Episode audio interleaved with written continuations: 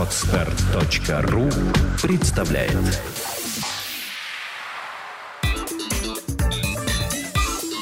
Black and White. Подкаст о практическом пиаре. Здравствуйте, меня зовут Ника Зебра, и вы слушаете подкаст о практическом пиаре Black and White. Это программа для практикующих пиарщиков, руководителей компаний и всех тех, кому интересен мир публичных коммуникаций. Сегодня у нас в студии Наталья Пенкина, бизнес-тренер и консультант по брендингу, пиару и коммуникациям. Здравствуй, Наташа. Ника, привет. Наташ, а если мы говорим вообще о пиаре в коммерческой компании, на твой взгляд, с чего стоит начать строить работу?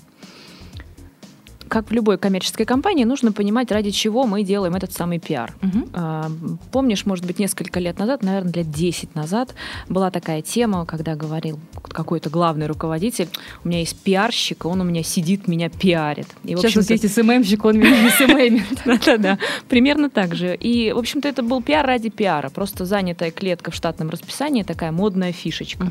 Ну, слава богу, от этого руководители стали уходить и задавать вопросы, а что же такое пиарщик и зачем он мне нужен нужен. И если пиарщик сможет достойно ответить на вопрос, зачем он нужен конкретному предприятию, в коммерческом смысле, то, в общем-то, ну, этому пиарщику честь и хвала. А ответить он должен первый на первый вопрос, как то, что он делает, помогает бизнесу компании, как это бьется со стратегией компании и э, вообще, что он делает для того, чтобы этой стратегии, ее, эту стратегию поддержать а уж ни в, том, ни в коем случае ей не противоречить. А если стратегии нет как таковой? То есть, ну, ведь не секрет, да, что многие бизнесы у нас э, функционируют сами по себе, отдельно от какого-то стратегического плана развития, там, на 3-5, уж тем более на 10 лет. Не знаю, что завтра будет. Ну, пять лет это вообще как-то очень оптимистично. Это, конечно, Циска планирует на 25 лет вперед. А у нас, если есть трехлетний план в компании, это уже супер просто. Я думаю, что, э, конечно, это в большей степени касается малого и среднего бизнеса, да, когда нет да. понимания, куда идем, товарищи. А ну, там надо просто прислушиваться к мнению руководителей, потому что а, зачастую, ну что такое стратегия? Да? Это какой-то документ, прописанный, целевые аудитории. Да, да. Ой, это вообще ужасное слово, по-моему.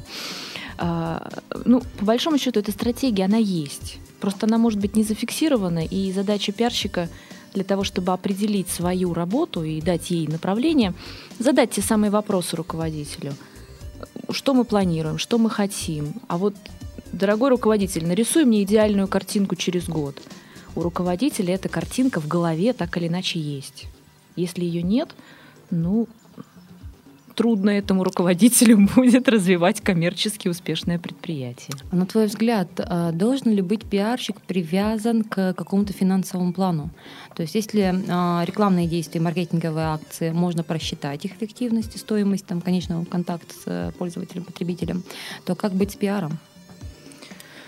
Хороший вопрос и трудный, и непростой, потому что руководители, конечно, как люди, отвечающие за финансовые потоки, хотят видеть отдачу. А пиар — это история такая долгоиграющая. И можно, конечно, прийти за два месяца что-нибудь пропиарить и что-нибудь получить. Но вообще, конечно, нужно смотреть на длительную перспективу, ставить, не привязывая пиарщика к финансовым результатам, но понимать, каким образом он может все-таки на эти финансовые результаты повлиять как он может проинформировать аудиторию, как он может поддержать компанию в целом. Если говорить о каких-то более краткосрочных акциях, ну, например, мероприятия, те же фестивали, которые сейчас супер модны, вот здесь работа пиарщика, на мой взгляд, вполне понятно, адекватно оценивается количеством пришедших людей и э, узнавших о мероприятии из разных источников. То есть если мероприятие — это измеримая история, как, в общем-то, я работа со СМИ, ну, либо у тебя есть публикации, либо у тебя нет публикации, опять mm-hmm. же, какого размера они вышли и в каких изданиях, а, с повседневной деятельностью. Вот, знаешь, э, студенты или даже выпускники часто пишут э, цель пиар-акции, а, повысить узнаваемость бренда на 28%. Такая цифра всегда взята из потолка абсолютно. А, если не проводить достаточно дорогостоящие а, измерительные какие-то тесты, опросы, мониторингом не заниматься, то невозможно измерить это. 28 у нас здесь, или у нас 26, или у нас 32. Как измерить э, эффективность работы пиарщика в его повседневном вот, э, занятости? Ну, мне кажется, здесь нужно договариваться об определенных критериях оценки. А, сказать, что эти критерии будут абсолютно адекватно оценивать работу любого пиарщика, нет. Но для каждой конкретной компании есть важные аспекты. Например, а, если задача пиарщика увеличить э, посещаемость сайта, эти вещи все очень хорошо меряются. Uh-huh. Все, что касается онлайна, мы с тобой прекрасно понимаем. Как это померить? Увеличится количество посещений уникальных из регионов, обращений через сайт – вот эта работа пиарщика очень хорошо измерима. Если говорить о том, что компании важно, опять же, возврат к целям, да, проинформировать максимально о своем присутствии. Вот слово максимально я очень так угу. стараюсь избегать э, в общении с клиентами. Э, ну, в любом случае, проинформировать людей о том, что вот мы такие есть, и мы тем-то хорошо. Да, да? Ну, да, угу. я стараюсь все-таки не маркетинговыми терминами говорить. Ну, здесь надо четко понимать, сколько публикаций вышло, да. Вот то, что ты сказала, где, какие, попадают ли эти публикации в наши целевые аудитории, какого они объема, какого они содержания. Эти параметры можно и нужно задавать на входе э, при работе с пиарщиком. Вот раз уж мы затронули тему общения со СМИ, не могу не спросить, даже поделиться с какими-то своими вот секретами общения с прессой. Вот как привлечь журналистов, как э, повысить, э, ну, даже сложно с том лояльность, да, но как сделать так, чтобы о тебе писали? Естественно, желательно бесплатно. А, мне кажется, что в долгосрочном варианте это может быть только бесплатно. А, известная тема. Один раз заплатил, и дальше ты, в общем-то, добросовестно подсел на эту иглу и будешь платить до конца дней своих. Причем независимо от того, переходишь ли ты из одной компании в другую, у тебя ты будешь у журналистов ассоциироваться, ассоциироваться с деньгами. Вот это кошелек. Поэтому, э, знаешь, все просто. Журналисты тоже люди. Давайте поймем, что они, э, может, и акулы в своем деле, да, и они могут быть, и часто действительно встречаются очень э, уникальные люди по экспертизе, по насыщенности, потому что они знают про конкретный рынок. Это просто очень интересные люди для общения. Это люди, которым каждый день нужно выдавать новости. Поэтому если найти способ с ними выстроить отношения таким образом, чтобы подпитывать этими новостями и при этом делать это оперативно, надежно, честно. Э, ну, а, наверное, вот по-новому, да, все время новое, то это ну, самый лучший путь. Он не короткий, и он очень энергозатратный, но это хороший путь. Я могу поделиться своим опытом, когда в одной из компаний мне была поставлена совершенно четкая задача. Мы должны появиться в ведомостях центральных. Ну, ведомости не покупаются, все это знают. А, причем центральные, там все очень серьезно. Ну, наглости-то хватает, поэтому я в чистом виде связалась, э, ну, понятно, что изучив предварительно публикации людей, которые мне были важны, связалась э, с редактором нужного раздела по нужной мне тематике. Причем вот впрямую, в тупую написала «Здравствуйте, мне кажется, у нас есть интересные темы для вас, а вы про нас почему-то еще не пишете». И все. Я приехала в Москву, мы достаточно долго пробеседовали, часа два с лишним. Это было много лет назад. У меня до сих пор хорошие отношения с этим человеком, хотя э, ну, публикации сейчас уже не идут. А тогда получилось очень просто. Я действительно подкинула пару тем, которых, которые были в тренде, которые были вот важны. И при этом обеспечила необходимыми цифрами. Человек понял, что да, можно работать. Ну и самое важное еще с журналистами, точнее не самое, второе, да, важное, это эти отношения поддерживать напоминать о себе, чтобы, когда у человека возникает необходимость в каком-то комментарии, он уже открывает записную книжку и понимает, кто у него в топ а как листе. можно себе напоминать так, чтобы это не было излишне навязчиво? Знаете, есть такие пиарщики, которые просто каждые 10 дней шлют релиз э, с общим духом «Мы все еще живы». Звоните нам, пишите, мы все еще на этом рынке. Ну да, это верный способ разрушить отношения, в общем-то, попасть в черные списки спамщиков. И в такой ситуации, конечно, даже хороший новостной повод будет пропущен мимо. Есть определенная частота коммуникации. Это, в общем-то, правила, выведенные не мной давным-давно – ну, примерно раз в месяц нужно как-то о себе напоминать. Разным способом. Ну, надо бывать там, где бывают эти журналисты. Надо реагировать. Они все-таки самолюбивые люди. Надо их хвалить. Если вы прочитали какую-то статью, которая вас зацепила, и вы чувствуете, что это вот оно, если это искренне, ну напишите, позвоните. Прочитала, супер. Где ты эту информацию-то нарыл? Вообще здорово. Ну вот какие-то такие человеческие вещи, да, которые понятно, что они в привязке к определенной тематике все равно должны быть. Но, тем не менее, они работают. И это, это ни в коем случае не манипуляция, это именно отношения. Если мы говорим о точных публикациях, тогда система установления контактов, да, таких, она работает. А если у тебя аврал и проект, который должен получить, допустим, в течение недели 20 публикаций, в индивидуальном режиме очень сложно найти контакты, причем чаще всего контактов в таком объеме, там, в каком-то определенном профиле, все-таки ты тоже работаешь с разными клиентами, их просто нет. То есть надо абсолютно с нуля наработать вот эти 20 публикаций. Как? Ну, как бы ты решала эту задачу? Непростая ситуация, конечно, но тем не менее часто встречающаяся. Я, я о больном. Наверное, я бы все-таки искала среди коллег и знакомых э, тех, у кого есть знакомые в нужных мне СМИ. Так проще пробиться, особенно если СМИ большое. А, при этом, ну, достаточно, чтобы этот человек сказал, что вот есть там человек к тебе обратится, там, Наташа позвонит, выслушай, и может этого будет достаточно.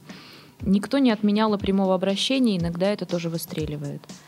А, ну и тут еще одна такая, не знаю, уловка, не момент, но когда ты звонишь в одно СМИ и говоришь, что про нас уже пишут ваши коллеги-партнеры, это так как-то бьет по самолюбию у них, и, в общем, проще получить их внимание. То есть, что вы, что вы, что вы хотите сказать? Ну и понятно, что нужно очень четко формулировать тот самый релиз или обращение в, этот, в это СМИ, чтобы оно вот, ну, реально попадало, било в их аудиторию, чтобы они увидели, в чем кайф написать именно о вашем мероприятии. Вот. С точки зрения эффективности, э, есть смысл делать массовую рассылку пресс-релиза по базе адресов в стиле инфо собачка название СМИ? Очень сомневаюсь. Вот а, мне кажется, такие вещи подхватывают только те СМИ, которые, ну, такого, скажем, низкого уровня, да, которых там сотни и сотни. А, чем выше по уровню средств массовой информации, тем оно, в общем-то, ну так, не то чтобы понтовие, но так вот, любит уважение. Подход. Да, да, да, да, любит уважение в свой адрес и, конечно, Здесь э, инфо не сработает, здесь сработает только обращение к конкретному человеку, причем личное. Уважаемый Иван Петрович там, или Петя, привет. Я помню, работа над каким-то проектом, э, нам дали большую публикацию только в счет того, что вы поймите правильно, у нас общественный проект, нам действительно нужна, очень нужна ваша личная помощь. Там, Дмитрий Юрьевич, от вас зависит все. Дмитрий Юрьевич вздохнул и поставил публикацию. А, Наташ, а какие вообще задачи можно решать с помощью пиар? То есть вот так, если в гамму все брать, то есть вот не абстрактное повышение известности, тра-та-та, 28%, а какая-то конкретика. Мне кажется, что э, вот здесь опять мы ведем разговор про разграничение задач пиара и рекламы. И вот тут, тут даже вот с чего начали сегодняшний разговор. Задача пиара не, не продавать, а продвигать. И информировать и образовывать, если необходимо. Ну, например, у нас была ситуация, когда нам нужно было там, в течение ну, достаточно длительного периода, правда, нам дали это время, создать образ эксперта на рынке в конкретной области. Да, у нас был механизм, как это мерить. Мы четко понимали, что через опрос наших целевых э, клиентов мы могли с разницей раз в полгода это мерить. Это вы счастливые люди раз да. в полгода. Ну, просто был разработан механизм, который включал массу других вопросов, uh и мы так присоседились со своими двумя. И, в общем-то, могли очень четко видеть дельту, куда мы идем uh по двум параметрам, которые мы определили как экспертные. Это конкретная задача. Она долгосрочная, она интересная, сложная, такая многоплановая. Если говорить про э, длительный пиар, такой долгоиграющий, то это именно задача информировать, образовывать, рассказывать. Если говорить про конкретные точечные задачи в рамках конкретных проектов, то здесь задача очень конкретная. Собрать X инфопартнеров, которые обеспечат X миллионов э, публикаций или показов или аудитории. Зависит от масштаба. Угу. Да? обеспечить, ну, не знаю, покрытие конкретной акции, открытие какого-то, знаю, филиала, музея, чего угодно. То есть в любом случае это нет каких-то универсальных инструментов, и надо смотреть там данной истории, чем можно быть помочь, помочь пиар. Мне кажется, что эм, вот, к сожалению, это портит имидж пиара как такового. Потому что, э, к сожалению, в этой области очень много таких скользких моментов, которыми э, ну, слабые пиарщики очень умело пользуются. И э, портят, как говорится, картину всем остальным, кто, в общем, добросовестно выполняет свою работу. Да, там нет такого рецепта вот, вот, вот так и так и так. Если это если такой, если какой-то пиарщик говорит, mm-hmm. что вот я нашел таблетку, которая вот совершенно четко и однозначно покажет эффективность, то либо он просто очень самонадеянный, либо он вот скоро получит Нобелевскую премию. Одно из двух. Причем как физик, да? Ну, там непонятно, там какие-то математические должны быть А там быть как модели. раз, да, просто физикам не дают Нобелевскую премию. Видимо, достижение должного эффекта. Да. А, Наташ, а если говорить о ценообразовании на рынке пиар, от чего зависит стоимость? Как э, клиенту понять, э, насколько адекватный это ценник для рынка? И ведь многие из даже пиар-агентств считают совершенно разными методиками. Кто-то считает там по часам, сколько у него займет это решение этой задачи, кто-то считает прайсом, кто-то считает из серии, ну вот сегодня я не работаю меньше, чем за такую сумму. Причем самое смешное, что когда через три дня перезваниваешь, уточняешь, получаешь другую сумму, тот же самый объем мы пробовали. Есть такие прецеденты у нас. Твой взгляд на эту ситуацию? А не знаю. Вот честно, не знаю. Ну, я... ты как считаешь вот, ну, своих услуг? Ну, я знаю, что есть... Э, вот давай так. На мой взгляд, мне кажется, что каждый пиарщик либо агентство четко понимает э, себестоимость своего времени и э, переводит это время в стоимость услуг для клиента. При этом он может не говорить, что вот мы будем выполнять вашу задачу там столько-то человека часов. Они просто говорят, что вот за, за такую-то сумму мы выполним вот такой-то объем работы для вас. Подразумевая, что для них это там, X человека часов, угу. умноженные на Y денег. Угу. Ну вот примерно, мне кажется, это более-менее адекватно, потому что если пиарщик может себе сказать, что я меньше там, чем за ну, я не знаю, там, там, не подниму никакое место ниоткуда, да, угу. то, наверное, он может это себе позволить. Если, за эти, если его не покупают за эти услуги, ну, наверное, как-то это по-другому. Непростой вопрос, правда. Я не уверена, что я могу вот прямо так четко его разложить. А если говорить о вообще вот выходе на рынок, а, как стать самостоятельным консультантом, откуда взять первых клиентов, что с ними делать в конце концов. Что порой приходят клиенты с задачей в нереальные сроки, с нереальными запросами. Был у меня товарищ, а, очень хотел получить публикацию, кстати, как раз-таки в ведомостях, коммерсанте, еще где-то за 25 тысяч рублей. Я очень смеялась от слова «рублей». Меня все устраивало, кроме этого слова. Вот, то есть, а, как пиарщику, вот там, вчерашнему выпускнику или человеку, уже имеющему какой-то опыт на этом рынке, начать практиковать самостоятельно? Сам себе агентство. Ну, конечно, самое... Во-первых, давайте поймем четко, что в этом бизнесе самое главное — это рекомендации. И, ну, на мой взгляд, не знаю, может быть, не согласишься. Но... У нас бенефис тебя и мои вкрапления. Мне кажется, что все-таки люди э, приходят, э, ориентируясь на конкретные кейсы, на историю успеха или неуспеха в том числе, понимая, что на неудачах ты тоже чему-то научился. А, и ориентируются, конечно, на крупные красивые бренды, логотипы вот в референс-листе. Поэтому, если вам удастся найти э, среди знакомых, а поверьте, удастся, если вы очень хорошо пороетесь через вторые-третьи руки, такую, такую компанию, которая даст поэкспериментировать на себе, как на тех самых кошечках, и даст вам при этом необходимый опыт и референс, соглашайтесь, даже за ну, реально копейки. Потому что в этой ситуации вы работаете на свое будущее имя.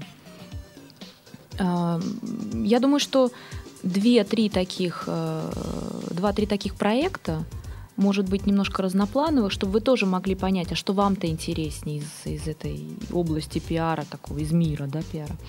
Они дадут вам, во-первых, референс, во-вторых, возможность попробовать свои силы, наработать какие-то схемы и методики, которые вы дальше будете применять.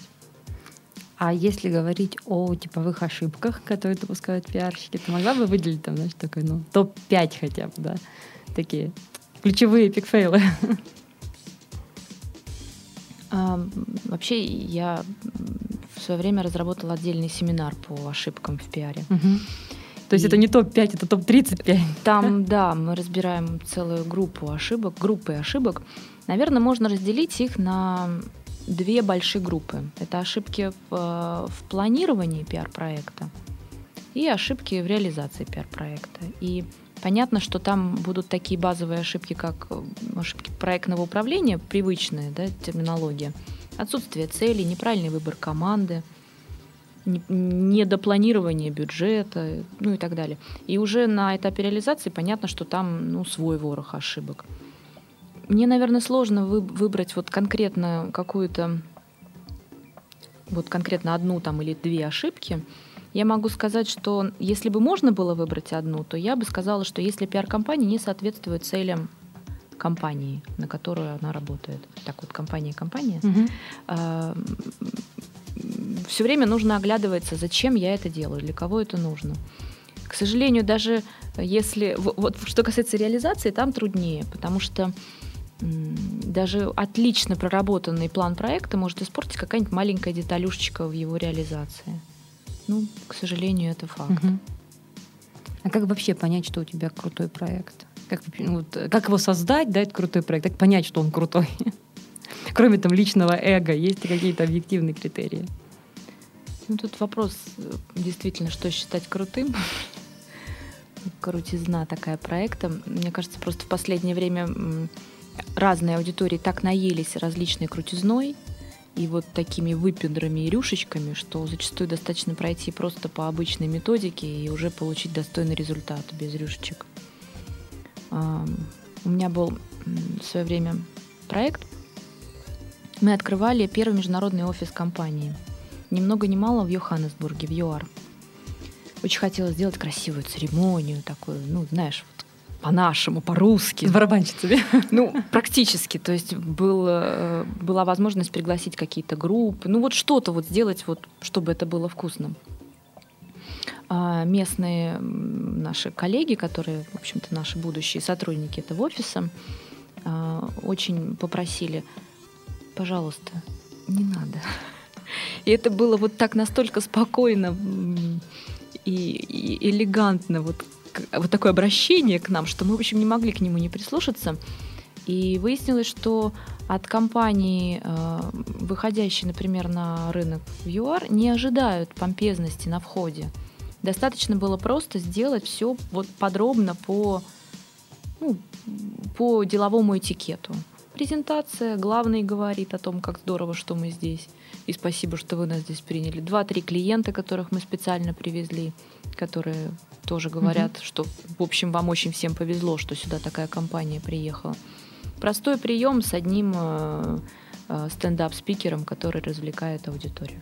Все, было все действительно очень э, скромно по понятиям русских церемоний открытия офиса. Никаких там ленточек и вот такого вот э, Эм, размаха. Поэтому тут вопрос, действительно, надо ли крутой проект делать, это во-первых.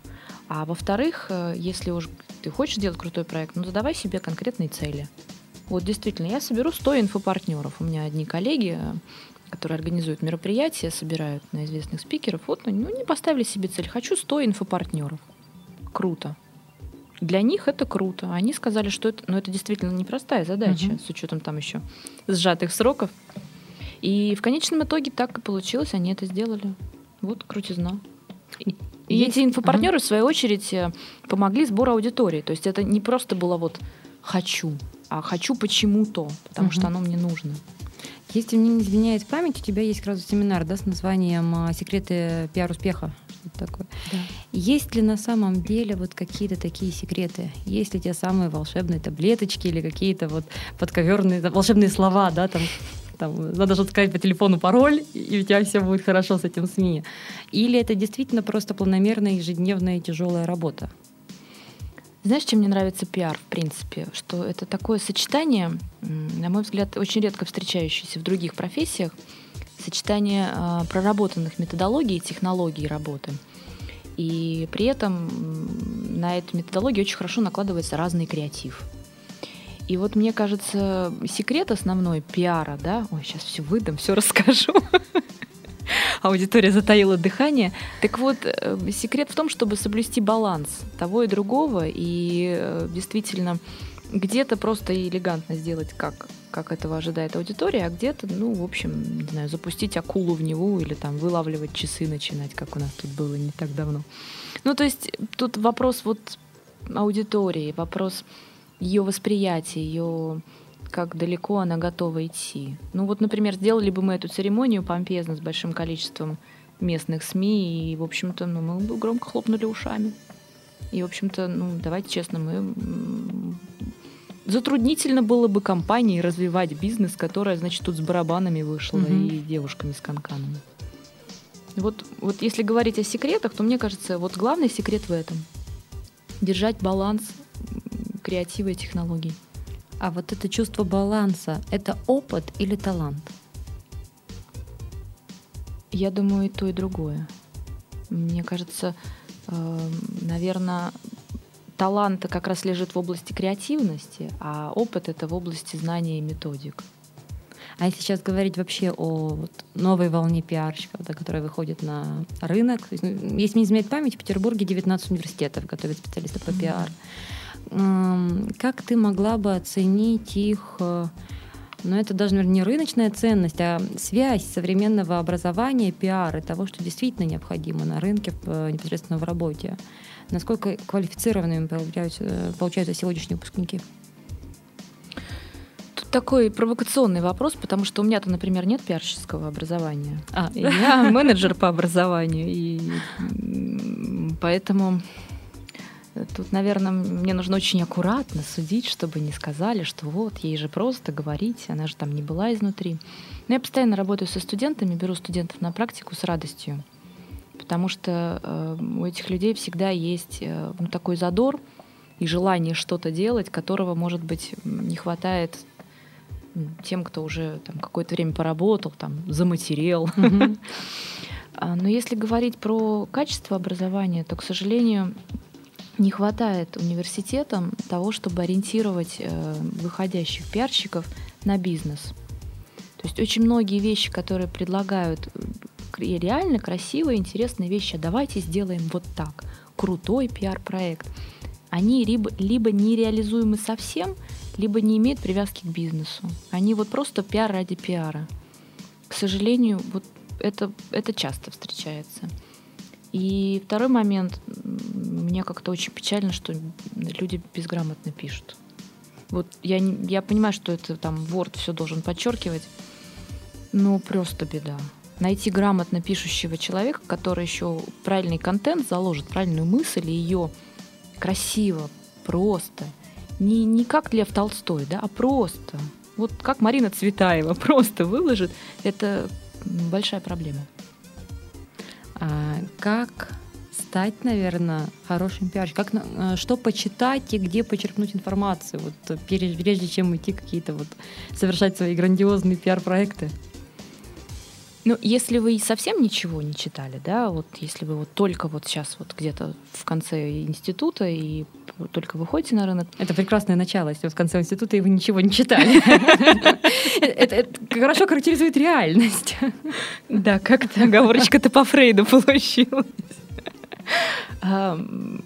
Наверное, я бы начинала с э, таких мастодонтов российского пиара, э, с Горкиной, с Мамонтова, неплохая книга была у, по-моему, эм, Мана с Горкиной, с Мамонтом, если я не ошибаюсь, практически пиар или пиар на 100%. Пиар на 100%, да. В оранжевой обложке. Да, да, да. У Горкина еще своя есть книжка, по-моему, настольная книга «Пиар-директор» или как так она называется. Тоже хорошо. И у нее же есть еще книга «Пиар с нулевым бюджетом». Там бублик на обложке еще угу. такой красивый.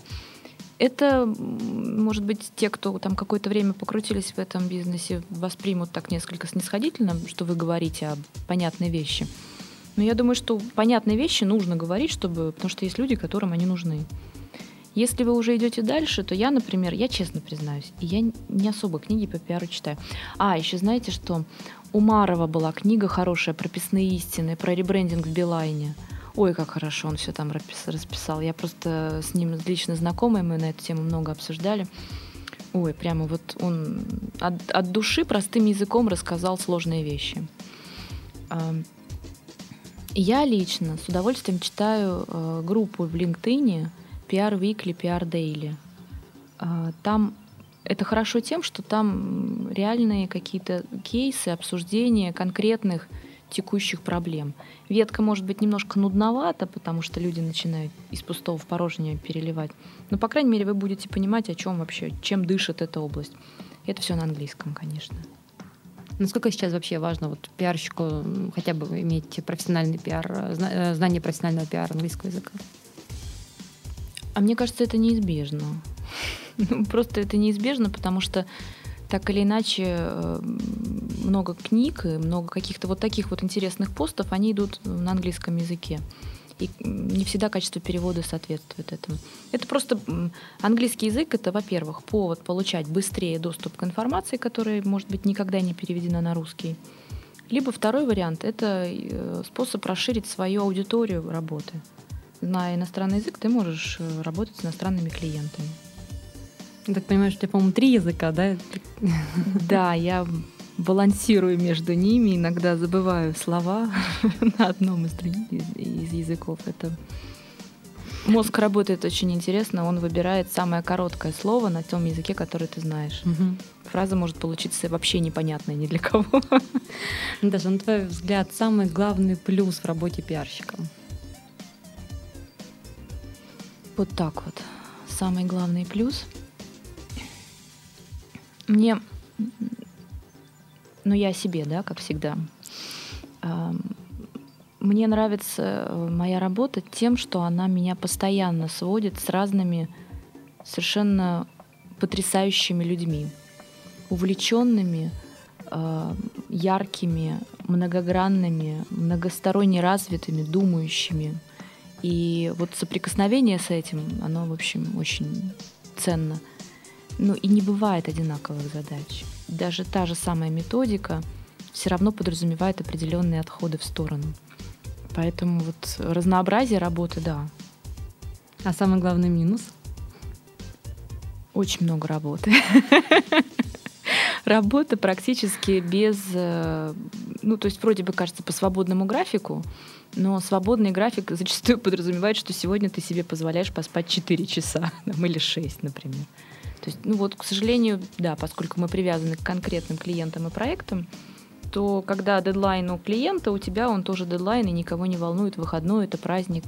А если добавить еще международные проекты, там, в общем-то, вообще все по-другому, в смысле разница во времени, праздник и так далее. Даша, и, наконец, твой совет коллегам. Ух. Хороший совет. Емкий. Ну, я бы пожелала вам э, внимания к своим клиентам. Оно всегда окупается. Э, внимание такого вот настоящего. И я бы пожелала вам очень много увлекательных, разнообразных проектов, чтобы в, в них в хорошем смысле захлебываться. Вот и на этом мы заканчиваем наш сегодняшний подкаст о практическом пиаре Black and White. Наташа, спасибо большое, что пришла. Ника, спасибо, что пригласила. Я напоминаю, что в студии были Наталья Пенкина, бизнес-тренер и консультант по брендингу, пиар и коммуникациям, и я, Ника Зебра. До встречи в следующих подкастах. Сделано на podster.ru Скачать другие выпуски подкаста вы можете на podster.ru